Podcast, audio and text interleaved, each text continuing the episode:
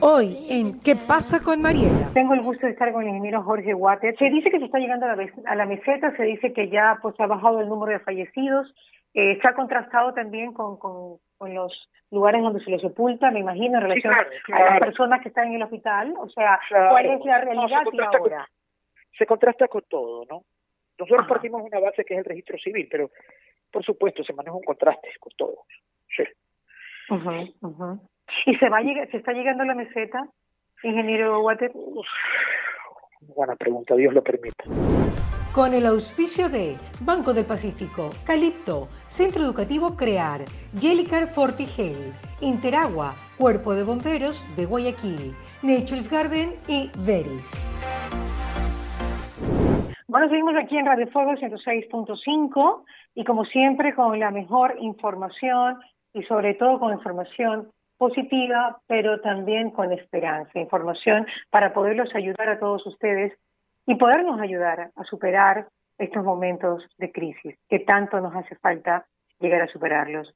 Y bueno, tengo el gusto de estar con el ingeniero Jorge Guate, presidente del directorio de BAN Ecuador, encargado de la fuerza de tarea que gestiona el levantamiento y sepultura de las víctimas por delegación del gobierno. Ingeniero Guate, gracias por estar en los micrófonos y en la Casa de Fuego.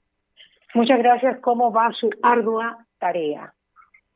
Bueno, Mariela, antes que nada, un abrazo para ti. Espero que todo tu familia esté bien. Gracias, eh, igual es suya. Para quienes hacen el equipo del, de la radio y para todos los ciudadanos que nos escuchan y obviamente mi más sentido pésame si alguno de ellos ha perdido algún familiar cercano.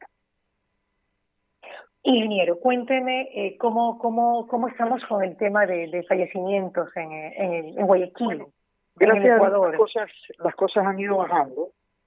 Relativamente cada día se contabilizan menos fallecidos, pero hasta que no haya terminado fallecido por COVID, eh, yo creo que la labor del gobierno entero va a seguir eh, activada como se activó desde el primer día nosotros obviamente asumimos un, momento muy difícil en los cuales los, niveles de fallecidos de Guayaquil superaban las 500 personas al día, había una acumulación de gente fallecida en viviendas altísimo y nos tocó meternos con todos, activar y utilizar toda estrategia posible en conjunto con todas las organizaciones para regularizar este tema. Gracias a Dios en el tiempo lo podemos lograr la primera semana y ya la segunda semana eh, cumplir nuestro objetivo de levantar eh, al día y sepultar al día. Hoy, de hecho, de los puestos que fallecen en viviendas que no son recogidos por una funeraria, gente pobre,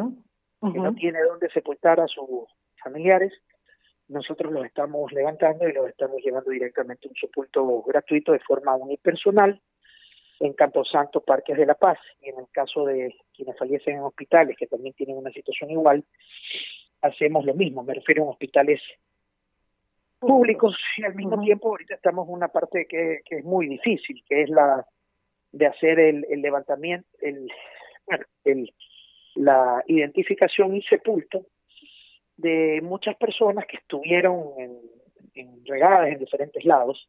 Perdidas. Eh, y que, y que estaban eh, ubicadas en el hospital del Guasmo de, la ciudad de Guayaquil. Y que por seguridad nosotros estamos sepultándolos una vez que tengamos claramente identificado a esa persona, no haciéndoles pruebas, etcétera. nos, está tomando un tiempo, eh, claro, tomaremos entre esta semana y la próxima para poder completar aquello, ¿no? O sea que esos familiares que no encontraron el cadáver de su familiar, ¿Pueden tener una esperanza de que puedan tenerlo? No, sí, por supuesto, por supuesto. A ver, mira, aquí hay que marcar una línea. Eh, en función al trabajo de la fuerza de tarea. La fuerza de tarea, o el grupo de tarea, como le llamamos ahora, levanta fallecidos de viviendas y sepulta, y lo hace de hospitales públicos y sepulta. Eh, este grupo era antes de que exista el, grupo de tareas, donde definitivamente los ubicaban, lo podían, y, había cierto nivel de, desorden, no existían protocolos.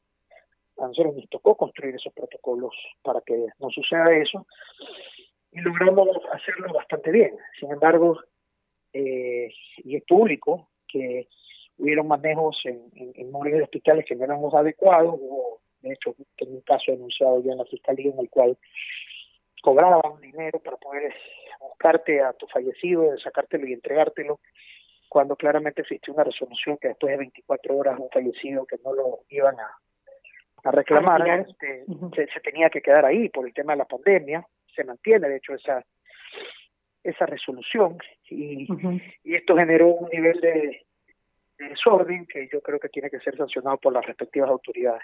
Pero había el protocolo de aviso, de repente cuando iba la persona enferma dejaba el número de familiares para poder tener algún contacto y decirle, ¿sabe qué?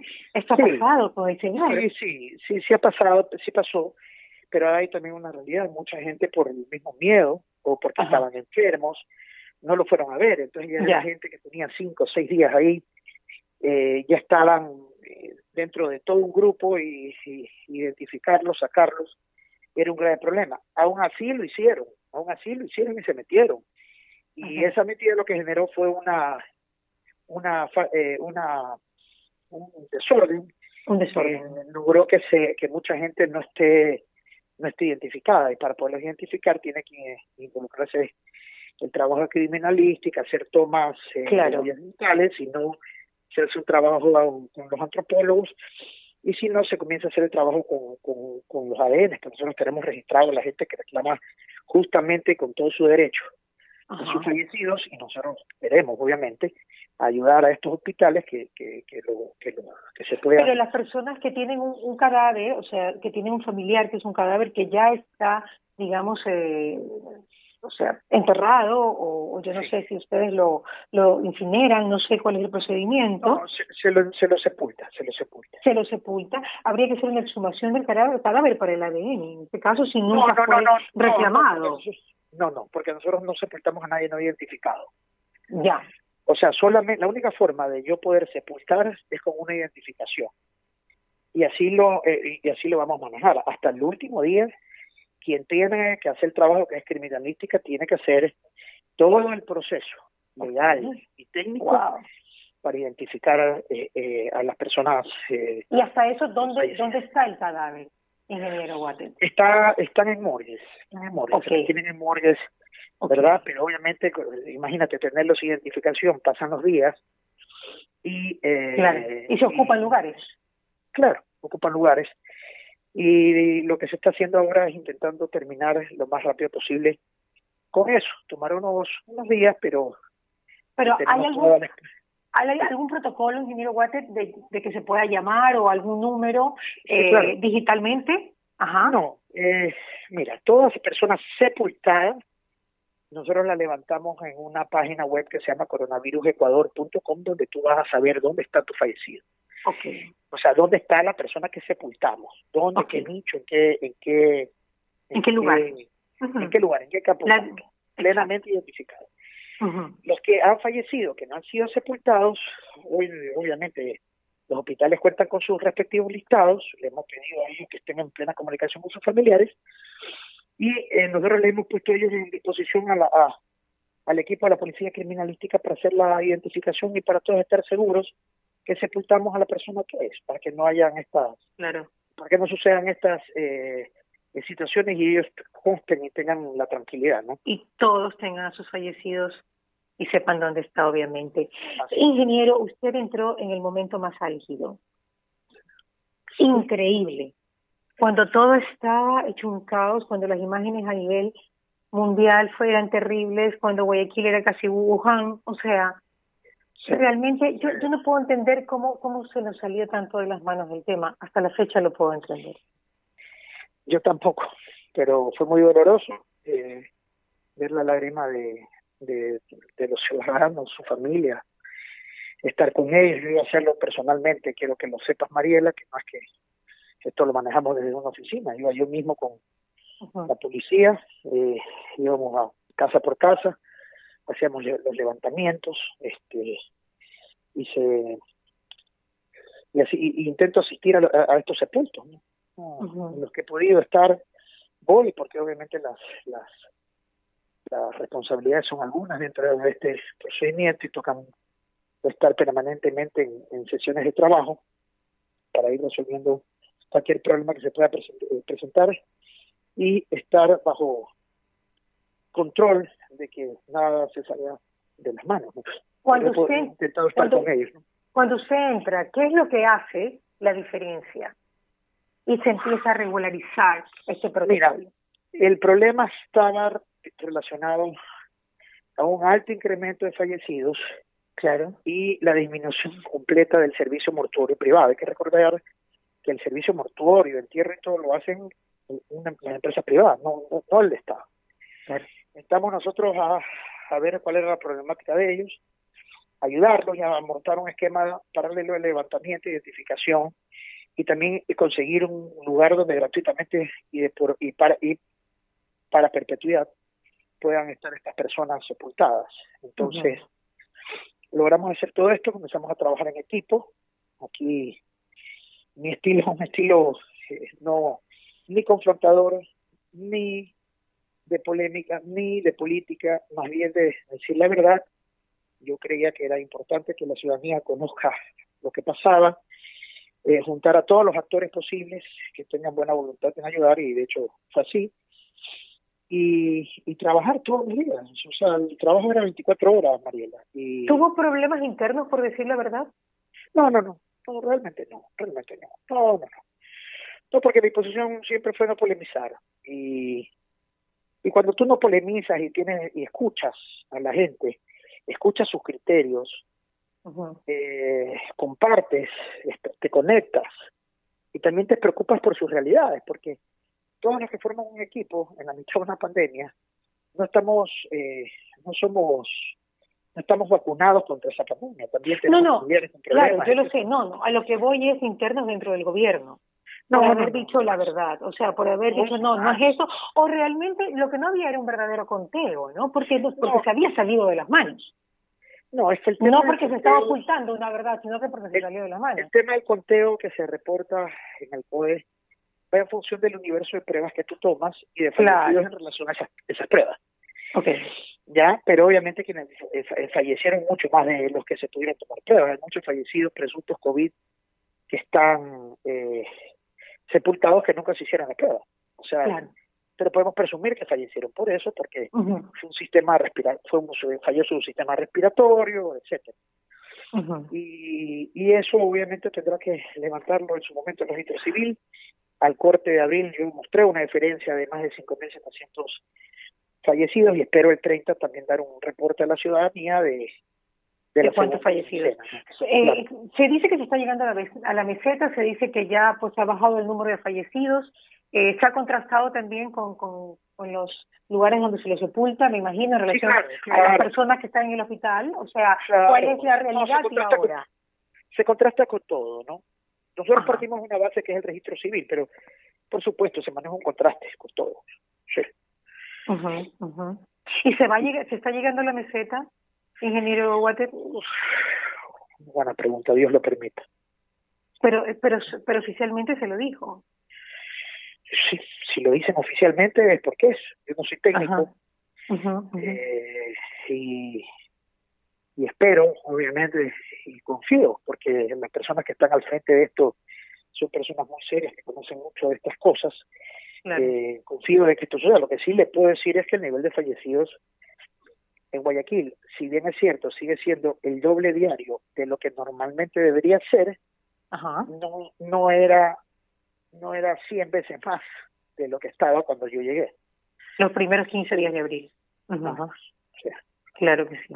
Las pruebas, ingeniero, ya para finalizar, porque acá tengo una, un, un informe del universo que el 40% de casas visitadas por brigada reporta COVID-19 en Guayaquil. El 40% lo dice el universo el día de hoy. Entonces, eh, ¿usted vería como necesarias las pruebas? Las pruebas sean rápidas de PCR. Es, indispensable. Acuérdate que cuando tú te enfermas, ¿Están llegando? Que, Ajá o sea, cuando tú te enfermas, usamos un poco lo como, como es el sistema ha sido toda la vida. Claro, Cuando tú te enfermas de algo, tienes, quieres saber eh, si tienes apendicitis, quieres, ¿qué haces? Tú vas a un médico. Claro. Te toman una prueba, te hacen un examen. Eh, eso. Entonces te dicen y te diagnostican. Eh, diagnostican, claro, claro. Sí. Te dan el diagnóstico de la... ¿Cómo estaría, Mariela? tengo la nariz eh, apretada. Pero no se ha contagiado, no se ha contagiado. No, gracias a Dios no, gracias a Dios no. Parece que parece que en los cuerpos chiquitos las cosas no, uno, uno de los más uno de los más aplaudidos en redes sociales y de todos los partidos políticos. No hay problema, no hay esas cosas son. Es que, es que yo creo que su función es, es triste, es dura. Claro que es triste. Eh, o sea, si Porque no fallecidos son personas, y lo saben. Eh, ¿Perdón? No son fallecidos, son personas, son seres humanos. Sí, y lo saben ese dolor, el dolor ajeno a mí me conmueve.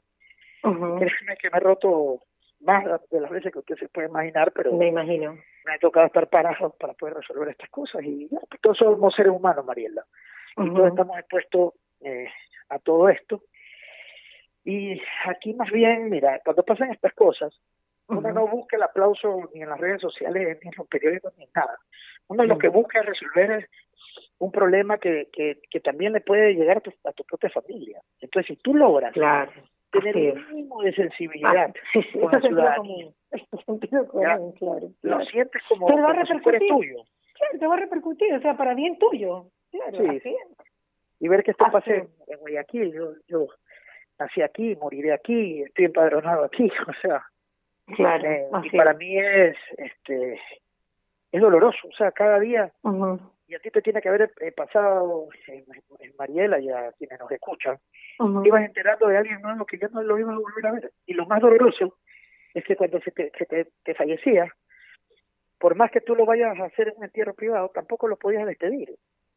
Exacto. Eso que estamos tan acostumbrados en Guayaquil y en el Ecuador, no existe hoy por la pandemia. Entonces, el, el, marco es es muy, muy, muy, muy doloroso, muy doloroso, muy golpea de una forma durísima, son patazos en la cabeza que es imposible no quebrarse cuando tú comienzas a, ver todas estas escenas que, y las haces tuyas. O sea, sientes como si fuera un familiar tuyo y lloras con ellos.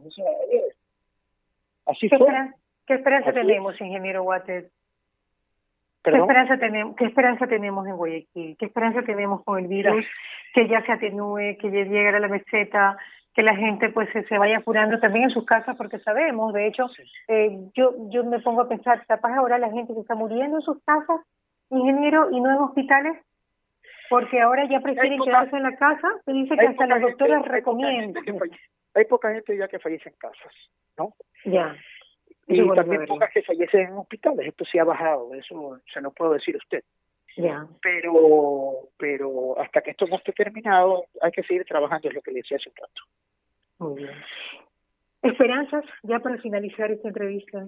Todas, yo tengo todas las esperanzas del mundo, estoy muy confiado en lo que está haciendo el gobierno en pleno, eh, de todas las autoridades, todos los que se han juntado, y ojalá, no solamente aquí por el Ecuador, sino por el mundo, que estas cosas se solucionen, que exista una vacuna y que las cosas salgan adelante. Muchas gracias, ingeniero Jorge Guate, por estar en nuestra entrevista en Radio Fuego. Un abrazo, ah, mil bendiciones y que Dios bendiga el Ecuador, no hay duda. Gracias. ¿Qué pasa con Mariela? Fue presentado gracias al auspicio de Banco del Pacífico, Calipto, Centro Educativo Crear, Jellicar Fortigel, Interagua, Cuerpo de Bomberos de Guayaquil, Nature's Garden y Beris. Escucha la entrevista completa en Fuego 106.5 de 12 a 12 de la tarde y en nuestro canal digital www.marielatv.com.